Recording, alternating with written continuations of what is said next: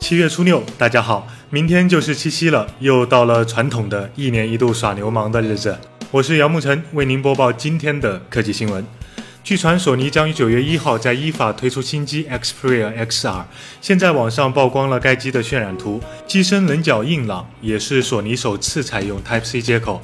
XR 将搭载骁龙八二零处理器。配备五点一英寸幺零八零 P 屏幕，三加三十二 G 内存组合，前置一千二百万，后置两千一百万像素摄像头，感觉这审美比 Z 系列完全是倒退啊！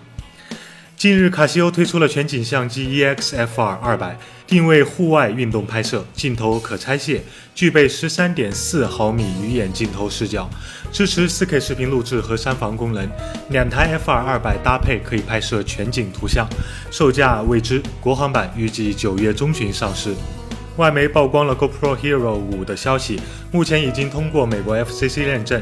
Hero 五将具有 GPS 功能，机身更轻薄，还加入了触摸屏，新增 GoPro Sniper 功能，将于今年上市。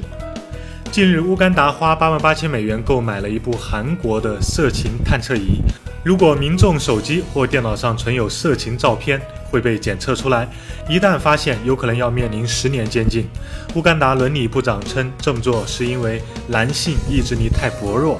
如果他们看到穿着不得体的女性，可能会想上她。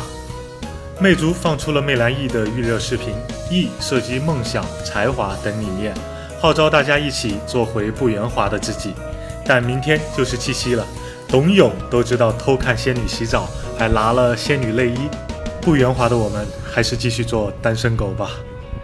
微信添加公众号 VZ 或者扫码关注，每天我都会有最新科技动态和你探讨。极简又拉风，老司机回来了，坚持下去不容易，我努力。